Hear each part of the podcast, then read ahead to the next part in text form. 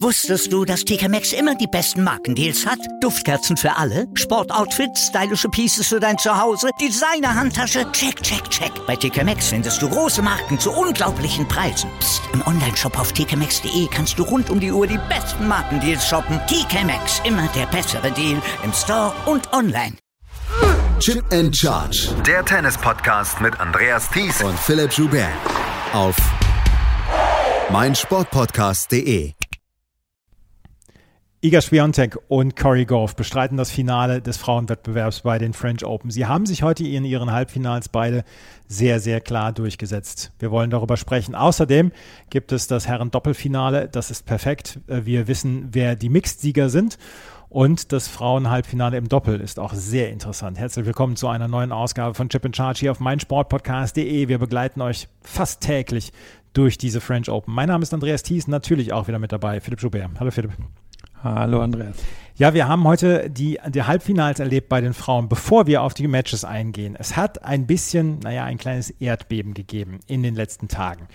Amelie Morismo hat eine Pressekonferenz gegeben ungefähr zehn Stunden, nachdem wir das Match zwischen Rafael Nadal und Novak Djokovic gesehen haben.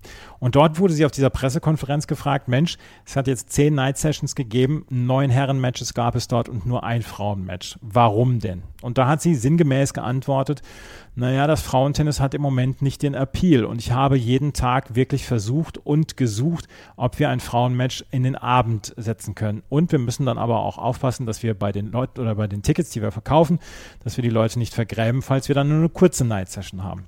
Und das ist auf sehr, sehr wenig Gegenliebe gestoßen. Völlig verständlich. Philipp, was sagst du zu diesen Aussagen von Amelie Morris Mo, die sie dann ja versucht hat, dann im Tennis Channel unter anderem, dann auch wieder so ein bisschen gerade zu rücken?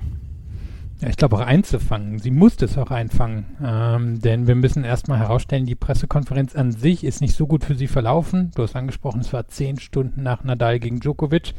Es war wohl so, dass nach Nadal Djokovic kein öffentlicher Nahverkehr mehr fuhr und die Leute also nicht so genau wussten, wie sie nach Hause kommen sollten. Und es war ehrlicherweise auch schon ein bisschen absehbar. Wenn man eine Night Session um 9 Uhr anfängt, dann dauert das Match vier Stunden und es gibt nicht so viel öffentlichen Nahverkehr, dann, dann wird schwierig. Und da waren die französischen Medien wohl schon ziemlich, ziemlich angefressen und das hat dann eben auch dazu geführt, dass, glaube ich, hier in dem Fall jetzt britische Medien nachgefragt haben, auch weil es eben Hoffnung gab, dass Maurice Mo als erste Turnierdirektorin bei den French Open eben etwas daran ändern könnte, dass die, naja, dass die Matches etwas ungleich verteilt sind. Wir haben ja eben hier einerseits die Night Sessions, die du angesprochen hast, und andererseits, ich glaube, das fällt jedem auf, der sich so einen Spielplan mal anguckt, fast immer starten auf den großen Courts die Frauen. Und wir wissen, bei den French Open wird sehr lange Mittag gegessen und dann tauchen gerade diejenigen in den Boxen mal irgendwann so gegen drei Uhr oder so auf. Und da werden dann häufig die Frauenmatches versteckt. Und es ist ja nun einfach so, und ich glaube, da kommt der Ärger vieler her, dass das halt strukturell dazu führt, dass die Frauen natürlich untergehen. Und dann aber auf der anderen Seite immer gefragt wird, naja, wo sind die großen Frauenstars? Und das Ding ist natürlich, wenn man die Frauenstars nicht reinsteckt in die großen Slots, und das sind bei den French Open ungefähr alles zwischen 16 und 20 Uhr, dann werden sie natürlich, selbst wenn sie herausragende Leistungen bringen, übersehen. So, und dann gab es jetzt natürlich das Gegenargument, naja, aber bei diesen French Open, da ist es einfach so gewesen, dass das Herrenturnier das Damenturnier überragt hat. Und ich glaube, dem würde wirklich niemand widersprechen. Nur ist das Ding eben auf der anderen Seite, die Herren sind sowieso strukturell bevorteilt in so Turnieren. Wir gucken uns mal an, letzte Match eines Turniers ist eigentlich immer das Herrenfinale. Warum ist es zum Beispiel nicht so, dass das Herrenfinale am Samstag, das Damenfinale am Sonntag gespielt wird oder dass das in alternierenden Jahren so ist? Oder wer auf die French Open Seite oder andere Grand Slam Seiten geht und auf die Draw Sektion geht, was öffnet sich? Das Herrendraw, nicht das Damendraw. Nach dem Damendraw muss man erstmal suchen gehen. Also es ist schon in der Struktur der Grand Slams angelegt, dass die Herren, das wird uns zumindest unterbewusst mitgeteilt, eben diejenigen sind, um die sich hier alles dreht. Und da gibt es natürlich Wege, dem entgegenzutreten. Und eins wäre eine paritätische Aufteilung der Night Sessions. Jetzt kann man aber dann wiederum sagen, naja, aber wenn dann am Ende Iga Schwiontek jemand in einer Stunde abschießt und wir nehmen den Leuten dafür einen Huni ab, das geht halt auch nicht. Gut, dann muss man da halt zwei Matches reintun. Dann muss man ein Doppelmatch dahinter tun oder man macht es halt wie die anderen Slams und tut ein Herren- und ein Damenmatch. Und das Ding war jetzt einfach, sie hat das in der Pressekonferenz, naja, relativ lapidar abgetan. Deswegen war auch, glaube ich, so viel Ärger da, weil es wirkte so, als hätte sie sich da nicht so richtig Gedanken drum gemacht. Und das hat bei vielen eben zu Ärger geführt, weil der kleine Monolog, den ich jetzt hier gehalten habe, das ist ja nichts Neues, das wissen auch alle. Und das kann man natürlich auch einfach so mitkommunizieren, wenn man eine Antwort gibt. Und die hat sie nicht gegeben. Und es gab gerade in den Anfangstagen eben durchaus große Damen-Matches. Wir denken uns alle nach an, ähm, ja, man hätte ein Osaka-Match da rauf tun können, etc. Also es wär, hätte schon, schon Möglichkeiten gegeben, da was gerade in den ersten Tagen zu tun. Sie hat es ein bisschen lapidar weggewischt und deswegen musste sie es halt heute wieder einfangen gehen. Es ist allerdings auch so, dass dieses Turnier jetzt, also ich möchte niemandem hier beispringen oder so. Es ist allerdings so, dass dieses Jahr das Turnier bei den Herren natürlich sehr, sehr memorabel ist. Dadurch, dass wir vielleicht Rafael Nadal das letzte Mal sehen. Wir haben dieses, diese obere Hälfte, die einfach ihresgleichen gesucht hat in den letzten Jahren. Ähm, wir haben äh, wirklich viele, äh, wirklich viele bemerkenswerte Matches erlebt bei den Herren. Wir müssen dieses Jahr dann auch einfach mal konstatieren, ja, der Herrenwettbewerb war besser. Wir beide sind, äh, wir beide sind die ersten, die sagen, letztes Jahr bei den US Open, wir haben ein fantastisches Frauenturnier erlebt. Auch die Australian Open waren gut von den, von den Frauen. Mir fehlen hier dann heute äh, auch so ein ganz kleines bisschen äh, bei diesem Turnier dann auch die Matches, die so in Erinnerung bleiben. Dazu ist einfach im Moment Iga Swiatek viel zu gut. Dazu haben wir dann äh, Spielerinnen wie Naomi Osaka oder Bianca Andreescu, die aus verschiedenen Gründen im Moment nicht ihre Höchstleistungen abrufen können, die dann vielleicht dann auch so ein bisschen diesem Turnier dann die Bedeutung beimessen könnten und, und zu dieser Bedeutung beitragen könnten. Und ja, ich verstehe diesen Ärger komplett, dass man sagt, okay, nur neun, äh, nur eine Night Session mit einem Frauenmatch, ähm, gerade weil es die US Open und die Australian Open sehr, sehr gut vormachen, dadurch, dass sie jeden Abend eine Night Session haben mit einem Frauen- und einem Herrenmatch.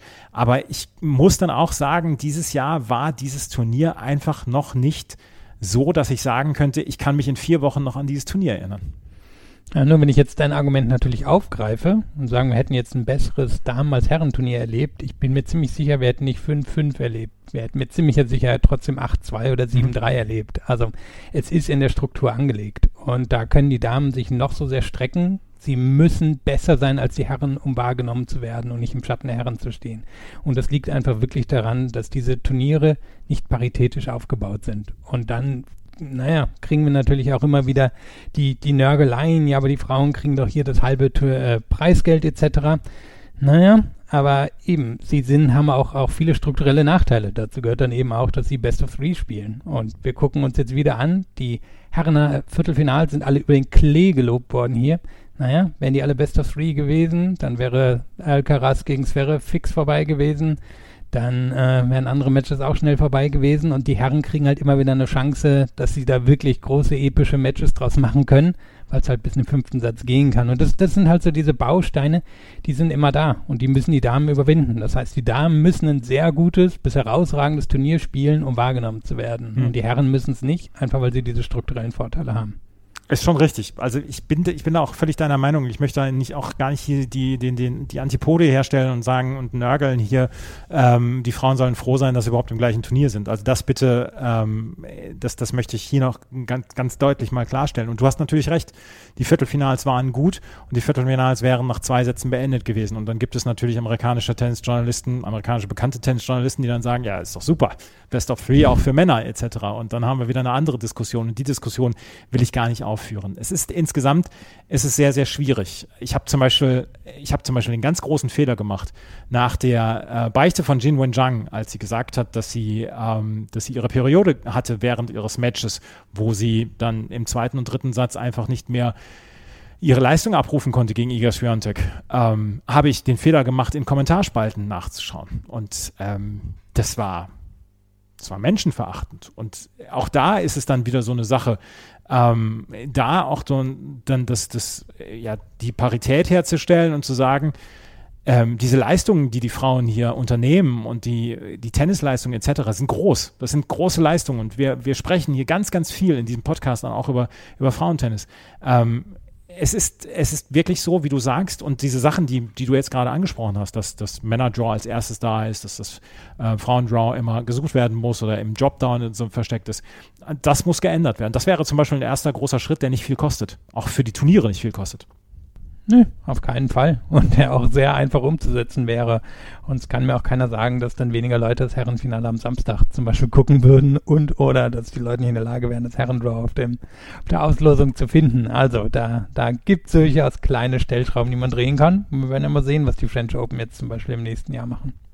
Wir werden sehen. Auf jeden Fall der Auftritt von Amelie Morismo war nicht wirklich glücklich, vor allen Dingen, weil sie Turnierdirektorin ist, eine Frau ist und eigentlich das auch wissen müsste, was in den letzten 20 Jahren und 25 Jahren dann auch während ihrer Karriere dann passiert ist. Aber wir wollen uns dem Sportlichen zuwenden und da müssen wir dann tatsächlich sagen, die beiden Matches waren relativ einseitig, die wir heute erlebt haben. Aber wir können ja trotzdem oder müssen darüber sprechen. Wir müssen über das erste Halbfinale sprechen zwischen Iga Swiatek und Daria Kasatkina. Kasatkina hat sich mit ihrem wirklich variablen Spiel in dieses Halbfinale gespielt und völlig verdient in dieses Halbfinale gespielt. Aber sie ist heute so ein bisschen vor eine Wand gelaufen und diese Wand heißt Iga Swiatek und Iga Swiatek hat dieses Spiel dominiert und sie war heute eine Klasse besser als Daria Kasatkina.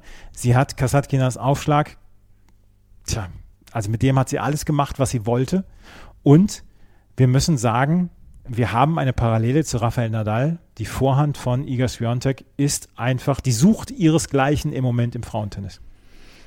Ja, also insgesamt, glaube ich, können wir sagen, wir hatten zwei Matches, wo es jeweils ein schlechtes Matchup gab für die Spielerin, die am Ende auch verloren hat. Und sie waren nicht in der Lage, sich daraus zu befreien. So ein bisschen so gewesen, wie wenn David Ferrer ist ja jahrelang hier auch irgendwie um bei einem anderen Turnier ins Halbfinale gekommen. Und man konnte die Uhren auch stellen, dass er meist in drei ziemlich klaren Sätzen entweder gegen Djokovic oder gegen Nadal verliert, weil das reicht, um ganz viele dahinter wegzuräumen.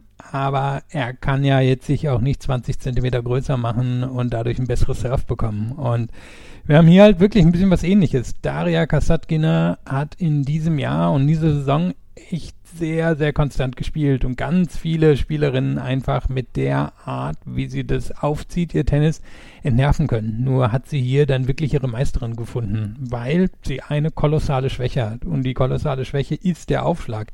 Und sie trifft in Schwiontek auf die beste Return-Spielerin der Welt und zwar mit ziemlichem Abstand.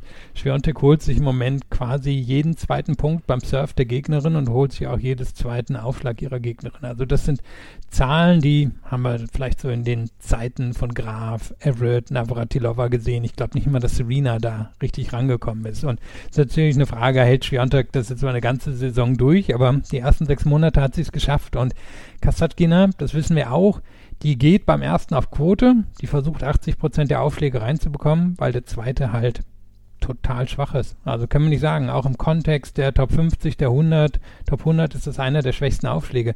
Mhm. Das kann sie gegen viele auf Sand kaschieren, weil sie eben über den ersten zum Beispiel den Chord richtig gut öffnen kann oder auch mal einen flachen findet. Nur Schwiontek, eben die herausragende Return-Spielerin, die wir im Moment überhaupt haben, die kommt sowohl auf einen schönen flachen oder einen schönen nach außen öffnenden Aufschlag dran. Ich meine, wir haben alle wahrscheinlich das Bild im Kopf, wie die ihren Arm lang macht und den dann halt trotzdem tief reinbekommt und flach durch die Mitte ist sowieso nichts gegen Schwiontek. Und da ist Kasatkina in eine, in eine Wand gelaufen. Und dann hatte ich das Gefühl, wieder nach dem zweiten Match, über das wir gleich noch reden, dann wollte sie zu viel. Dann hat sie gedacht, na gut, dann muss ich das kompensieren. Da muss ich jetzt mehr Gas in meinen Grundschlägen geben, als ich das normalerweise eigentlich tun würde. Denn sie spielt ja schon auf Sicherheit. Sie ist eine, die öffnet sich den Chord mit Spinbällen und wenn der Chord offen ist, dann geht sie da mit einer flachen, harten Vorhand rein. Nur das hat dann auch nichts gegen Schwiontek geholfen. Das hat sie ja nachher auch so schön gesagt naja, Schwiontek holt alles hinten raus und das ist ja auch okay, wenn sie hinten alles rausholt. Nur Schwiontek steht dann halt auch wieder mitten, äh, ja quasi mitten in der, also mitten auf der Grundlinie beim, beim nächsten Schlag. Das heißt, da muss Kasatkina dann wieder anfangen, sich den Chord zu öffnen. Und irgendwann hat sie halt entweder überzogen oder hat halt von Schwiontek einen schönen Konter kassiert. Und von daher ist Kasatkina hier wirklich auf ihre Meisterin getroffen. Ich meine, es ist die vierte Niederlage, glaube ich, für sie in diesem Jahr und es ist einfach ein unglaublich schlechtes Matchup, das sie gegen Schwiontek hat. Australien, Dubai, Doha und jetzt French Open hat Kasatkina von äh, Iga Swiatek die Grenzen aufgezeigt bekommen. So müssen wir, so klar müssen wir es dann auch sagen. Du hast den Aufschlag angesprochen. Was ich halt beobachtet habe in den ersten Spielen, in den ersten Aufschlagspielen, wo Kasatkina ja eigentlich noch ganz gut mitgehalten hat. Da wollte sie unbedingt ganz, ganz viel Länge reinbringen in ihre Schläge. Und das ist dann halt auch ein sehr, sehr risikoreiches Spiel, weil sie muss ja ihren Aufschlag kompensieren, wie du das gerade gesagt hast. Sie hat über die Länge versucht. Ich meine, wenn sie in den Rallyes drin ist, dann geht's wohl. Aber wenn sie einen zweiten Aufschlag mit 100 kmh ähm, übers Netz bringt, dann ist dann einfach, das ist Hitting Practice für, für ähm, Iga Swiatek. Und das ist einfach heute ein, ein Klassenunterschied dann zwischendurch auch gewesen. Und Iga Swiatek hat dieses Match mit 6 zu 2 und 6 zu 1 gewonnen. Es ist am Ende allerdings auch so, sie hat jetzt ihr 34. Match in Folge gewonnen. Sie lässt sich nicht mehr aus der Ruhe bringen. Sie wirkt auch nicht mehr so unter diesem ganz großen Druck. Heute fand ich sie zum Beispiel, äh, spielte sie meiner Meinung nach komplett befreit auf und hat das Match dann nach Hause gebracht. Also dieser Druck, den wir dann ja auch schon erlebt haben, wo sie dann, wo sie dann weinend auf dem, auf dem Stuhl saß, etc., den habe ich so in den letzten Matches gar nicht mehr so erlebt. Auch als es gegen Jin Wenjiang nicht so richtig gut lief im ersten Satz. Auch da hatte man das Gefühl, ja, es ist ein bisschen leichter, es geht ein bisschen leichter von der Hand als sonst, was den Druck angeht. Ja, wir können total gespannt sein natürlich auf ihre Reaktion nach, nach den French Open. Also entweder wenn sie es gewinnt oder verliert.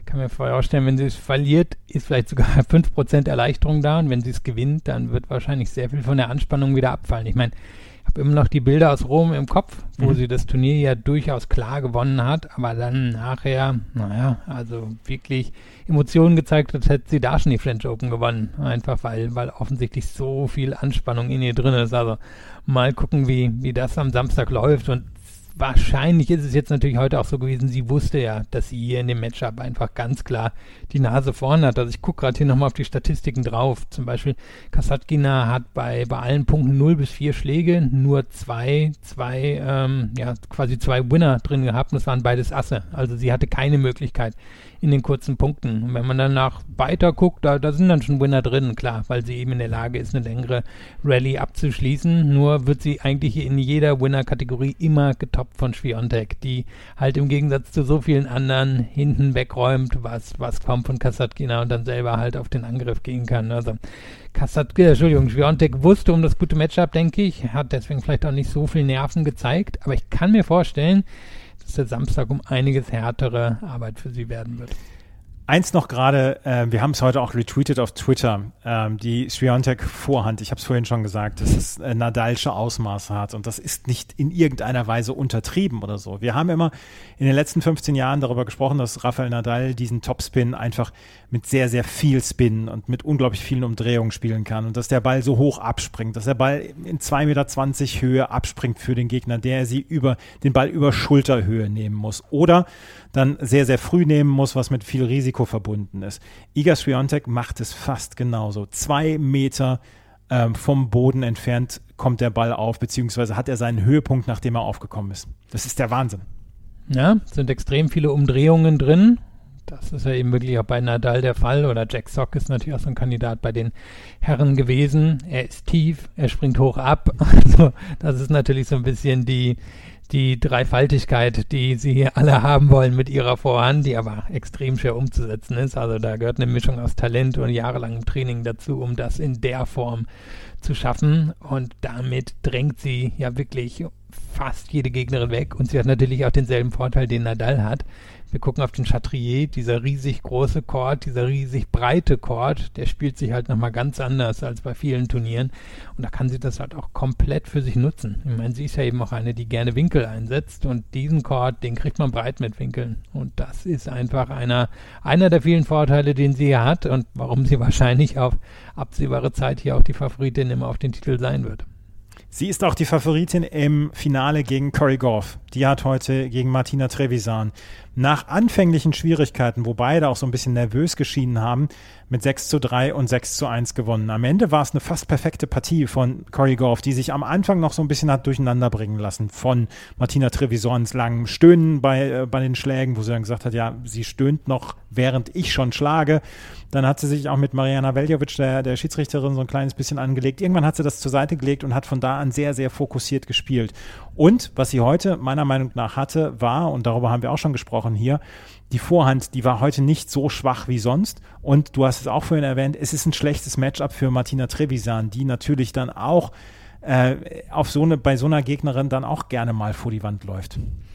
Ja, das ist einfach so bester Schlag von Trevisan mit Abstand ist die Vorhand. Sie ist Linkshänderin, das heißt, die geht natürlicherweise in die Rückhand der Gegnerin rein. Goff hat aber eine herausragende Rückhand, wahrscheinlich eine Top 5 Rückhand mittlerweile auf der Tour. Das weiß natürlich auch Trevisan, dass sie es zwar versuchen kann, den Court breit zu machen, und das kann sie wirklich mit der Vorhand, nur Goff wird es in den meisten Fällen zurückbekommen. Deswegen hat Trevisan immer wieder geschaut, dass sie, dass sie quasi nicht über den Körper oder durch den Körper geschwungen hat, sondern dass sie versucht hat, in die Vorhand von Goff hineinzugehen, häufig sogar mit einem leichten Winkel da reinzugehen und da sind ihr dann die Fehler passiert. Und die hat sie eigentlich über das ganze Match nicht abstellen können. Und am Anfang hatte ich das Gefühl, dass Goff da noch gar nicht so drauf reagiert hat, dass sie, dass sie, ja, dass Trevisan da eigentlich so ein bisschen außerhalb ihrer Komfortzone gespielt hat, sondern sich eben auf diese Spielchen und Spirenzchen eingelassen hat, selber ein bisschen nervös war, nicht so gut aufgeschlagen hat.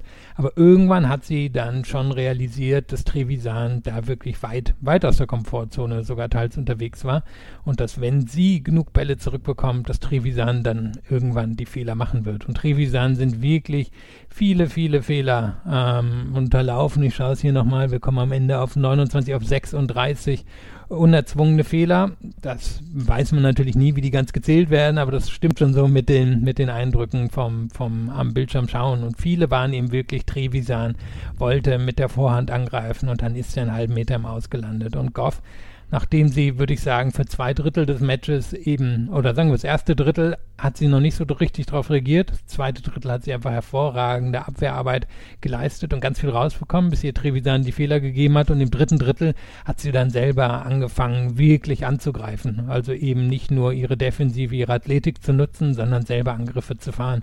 Sowohl mit der Rückhand, was ihr ja immer gelingt, als dann eben auch mit der Vorhand. Und die Vorhand war, ja, besser, als wir es auf anderen Belegen zu anderen Zeiten gesehen haben. Und vor allem hat sie dann zum Ende ja auch noch besser aufgeschlagen. Also, würde man sagen, letzte Drittel war eine richtig gute Leistung von Goff, als sie sich das Break im zweiten Satz geholt hat. Da gab es ein extrem langes Aufschlagspiel, 15, 16 Minuten lang und nachdem Trevisan den Aufschlag abgegeben hat, ich meine zum 2 zu 3 und nee, zum 1 zu 3, danach hat Goff daneben übernommen und das Match dominiert. Corey Goff ähm, steht jetzt in diesem Finale und sie ist 18 Jahre alt und sie steht jetzt im ersten Grand Slam Finale ihrer Karriere und ähm, ich hatte ich hatte zwischendurch schon das Gefühl, dass manche Menschen vielleicht sogar schon ein bisschen ungeduldig geworden sind mit äh, Corey Goff. Mensch, sie ist ja schon 18. Sie müsste doch eigentlich schon viel weiter sein. Nee, nee, nee, nee, nee, nee, nee. Sie ist erst 18 und sie ist halt schon ein ziemliches Wunderkind gewesen mit 15, mit vor drei Jahren.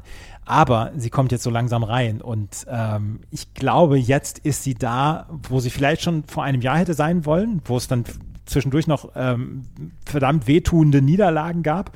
Aber jetzt ist sie da und sie spielt mit einem ziemlichen Selbstverständnis, finde ich jetzt. Also das, was sie hier bei den äh, French Open gebracht hat, das fühlte sich alles so an, als ob sie auch selber weiß, ja, ich gehöre zu den stärksten Spielerinnen der Welt.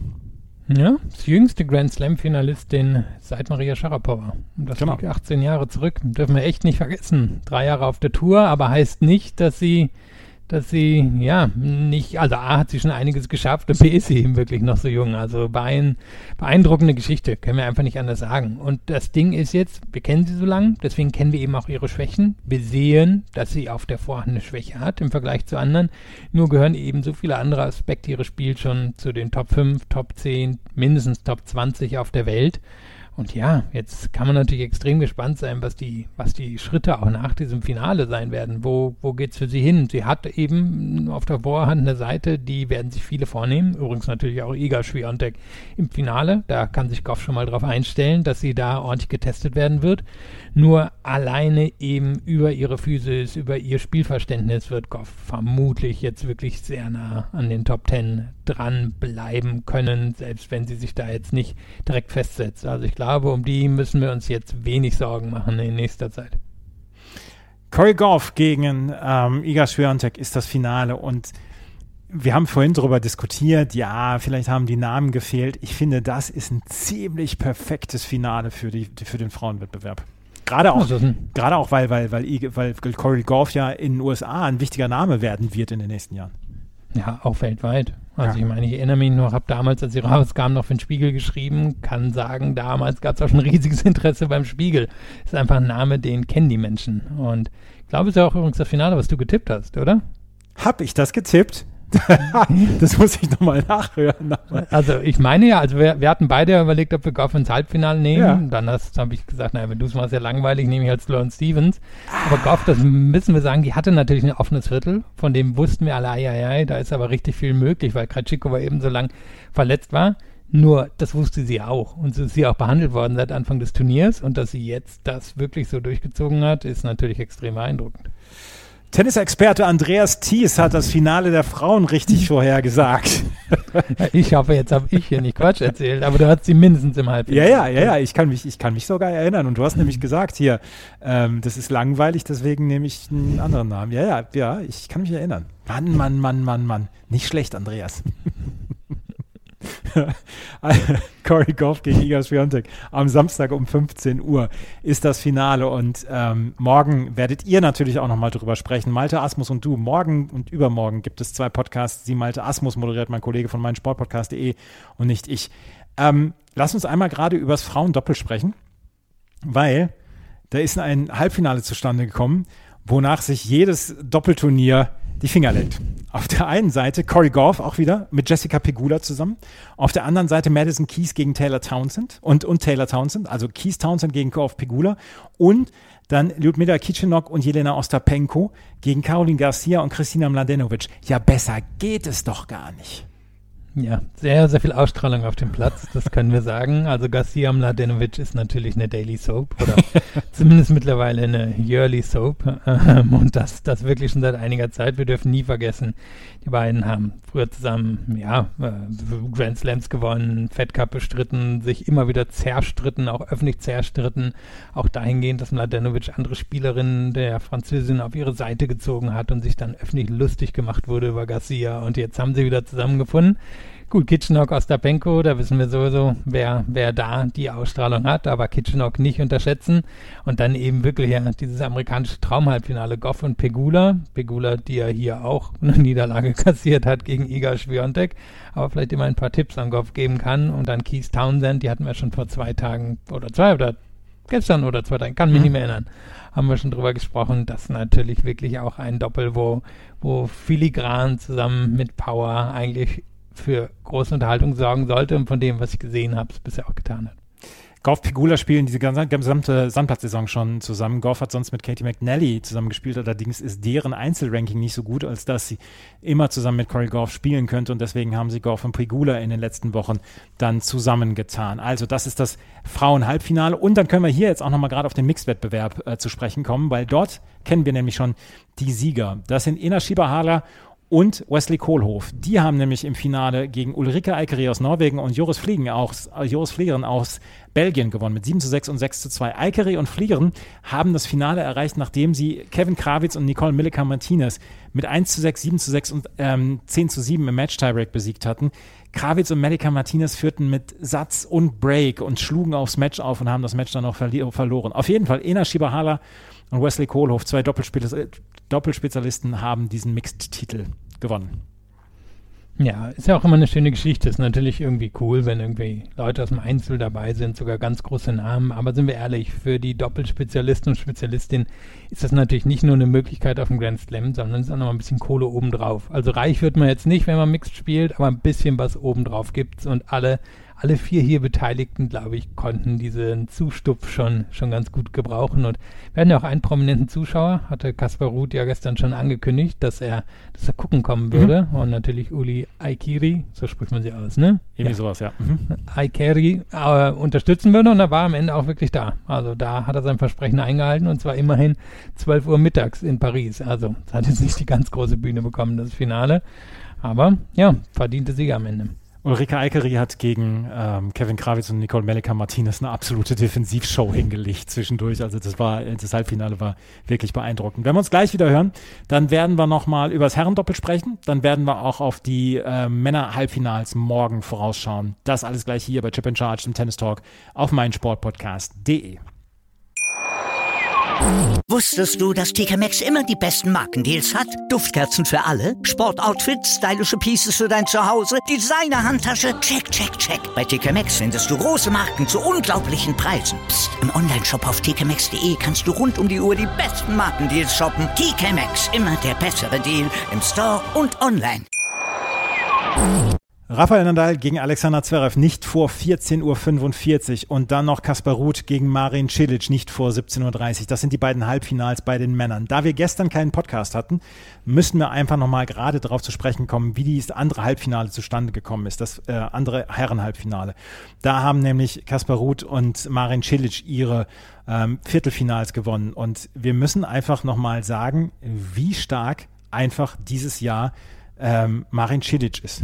Mit 7 zu 6 gewinnt er im fünften Satz gegen Andrei Rublev und er ist der fünfte aktive Spieler, wenn man Roger Federer noch dazu zählt zu den aktiven Spielern, der alle vier Grand Slam Halbfinals erreicht hat. Und das ist einfach eine Lebensleistung, die niemals unterschätzt werden sollte.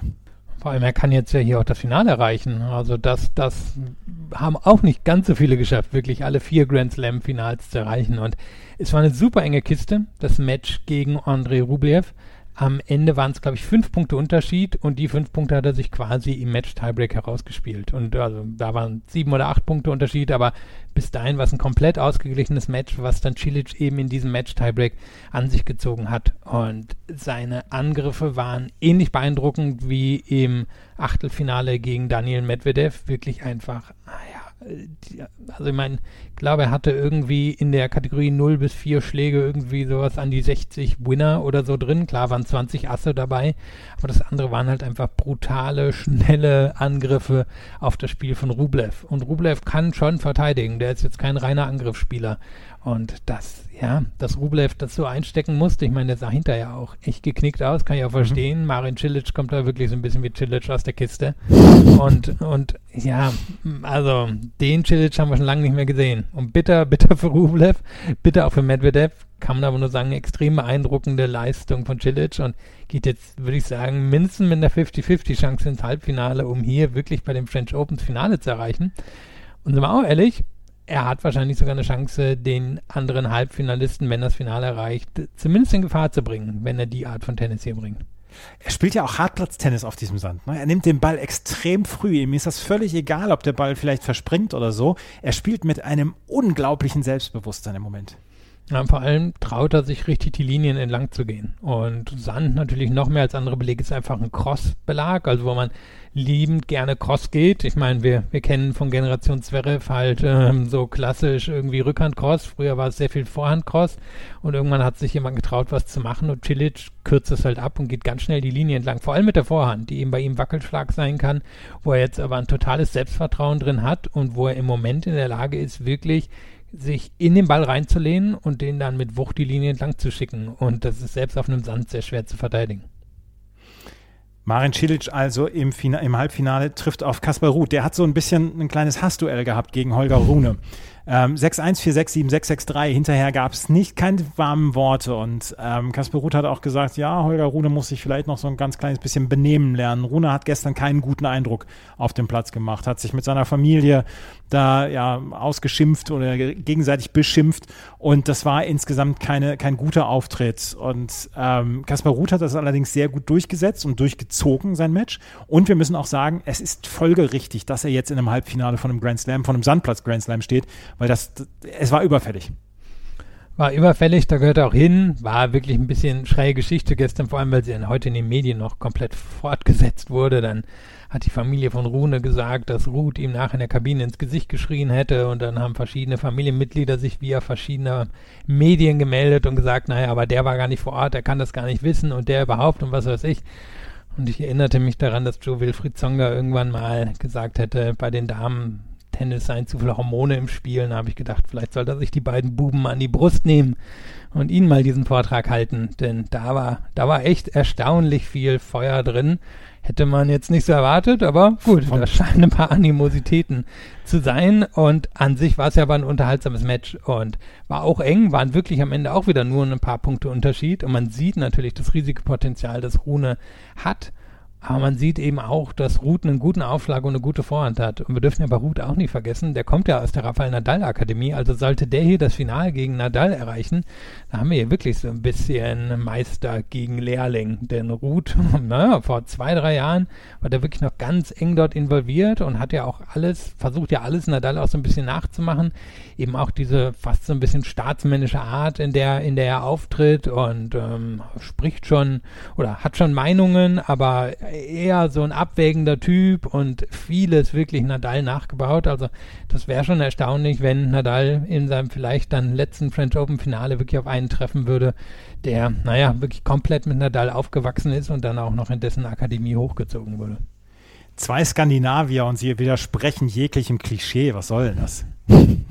Tja so viel Adrenalin wieder gestern dann äh, darum geschwebt ist. Wir erleben morgen diese beiden Halbfinals und ähm, du hast es gerade angesprochen, Cilic ist mindestens mit einer 50-50 äh, Chance ausgestattet und wir haben wir sprechen sehr häufig darüber, über diesen 2014er Lauf bei den US Open. Wir haben ihn schon erlebt und ähm, das ist eine Sache, die wir vielleicht jetzt hier nochmal erleben. Und Marin Cilic hat seinen zweiten, dritten Frühling, weil so haben wir ihn seit Jahren nicht mehr gesehen. Aber kommen wir auf das andere Halbfinale noch zu sprechen. Alexander Zverev gegen Rafael Nadal.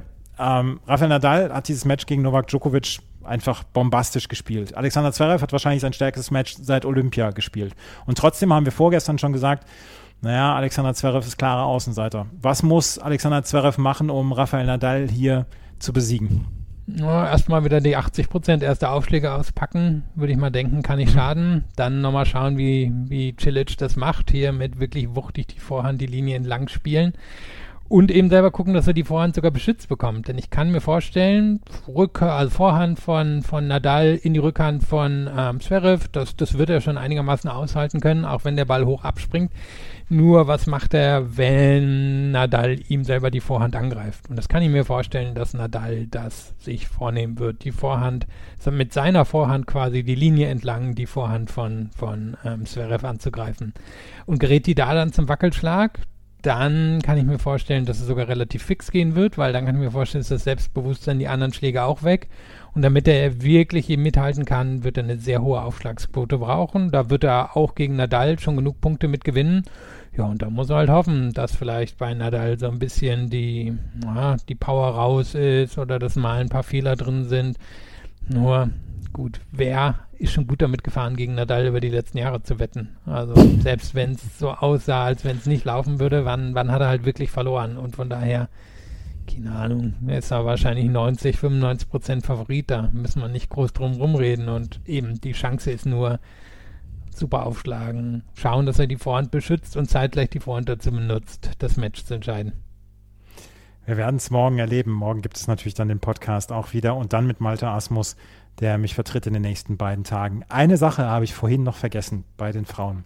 Und über die müssen wir am Ende jetzt noch sprechen. Und ich finde, das ist ein guter Abschluss. Corey Goff, wir haben über die 18-jährige Corey Goff gesprochen. Die hat ihren Status genutzt und man schreibt ja immer so kleine Grüße noch auf die Kamera drauf oder man macht sein Autogramm drauf etc. und ähm, kann ja so ein bisschen was also seiner Fantasie freien Lauf lassen. Corey Goff hat das heute genutzt und hat auf diese Kamera geschrieben, Endgun Violence, Coco. Da, ich, da kann ich nur sagen, Chapeau, Hut ab, Coco Goff, die mit 18 solche Themen anfasst. Das ist bemerkenswert. Ja, die hat dann ja auch im amerikanischen Fernsehen direkt ein Interview dazu auch gegeben, hat es dann auch nochmal angesprochen. Ich meine, sie war ja damals auch schon der Black Lives Matters Bewegung engagiert vor, ja, das sind ja jetzt ziemlich genau zwei Jahren. Also mhm. ich glaube, sie, sie ist so aufgewachsen, sie kommt natürlich aus der Generation, sie spricht das an. Ich glaube, sie hat da da kein Problem mit. Haben auch schon mal andere Botschaften so ein bisschen aus der Richtung von ihr gesehen und du hast gesagt, da, da wird ja alles veranstaltet. Ich meine, da holt Tsitsipas immer sein philosophisches Tagebuch raus. Rublev hat da schon mal eine Antikriegs-Message draufgeschrieben und sie jetzt eben das. Und wir wissen, das wird in den USA viel, viel Aufmerksamkeit bekommen. Ich sehe es jetzt schon in den Headlines von ESPN und das ja, ja, da, da gehört es ja auch hin. Denn Sport und Politik gehören auf jeden Fall zusammen. Und heute Abend kann Tucker Carlson wieder sein, sein fragiles Ego dann ausleben und äh, sich dagegen verwehren. Das war der Abschluss mit einer beeindruckenden Corey Goff, glaube ich. Da können wir den Podcast sehr, sehr gut mit beenden. Das war's für heute. Wenn euch das gefällt, wie immer, freuen wir uns natürlich über Bewertungen bei Spotify und bei iTunes. Folgt uns auf Twitter, Facebook und Instagram und ansonsten morgen und am Samstag gibt es die Podcasts mit Malte Asmus, weil für mich gibt es Themen an diesem Wochenende, die wichtiger sind als die French Open. Ja, das gibt es zwischendurch. Vielen Dank fürs Zuhören. Bis zum nächsten Mal. Auf Wiederhören. Wie viele Kaffees waren es heute schon? Kaffee spielt im Leben vieler eine sehr große Rolle. Und das nicht nur zu Hause oder im Café, sondern auch am Arbeitsplatz. Dafür gibt es Lavazza Professional. Kaffee am Arbeitsplatz, der genauso lecker schmeckt wie in eurem Lieblingscafé. Die perfekte Kaffeelösung für jede Art von Unternehmen. Klein, mittel, groß. Ihr habt auf jeden Fall einen Kaffee, der schmeckt. Die richtige Motivation für eure Arbeitstage. Alle Infos zu Lavazza Professional findet ihr auf lavazzapro.de mit allen Kaffeelösungen für euer Büro. Ich habe mich natürlich schockverliebt, weil die war wirklich ganz, ganz klein. So begann die Mensch-Hund-Beziehung zwischen Christina und Tierschutzhund Frieda. Und wie es danach, nach dem ersten Moment der Verliebtheit, so weiterging und welche Klippen es danach zu umschiffen galt, das hört ihr in der neuen Ausgabe von Iswas Dog, dem Podcast für harmonische Mensch-Hund-Beziehungen. Iswas Dog? Mit Malte Asmus. Überall, wo es Podcasts gibt. Chip and Charge. Der Tennis-Podcast mit Andreas Thies und Philipp Joubert. Auf meinsportpodcast.de.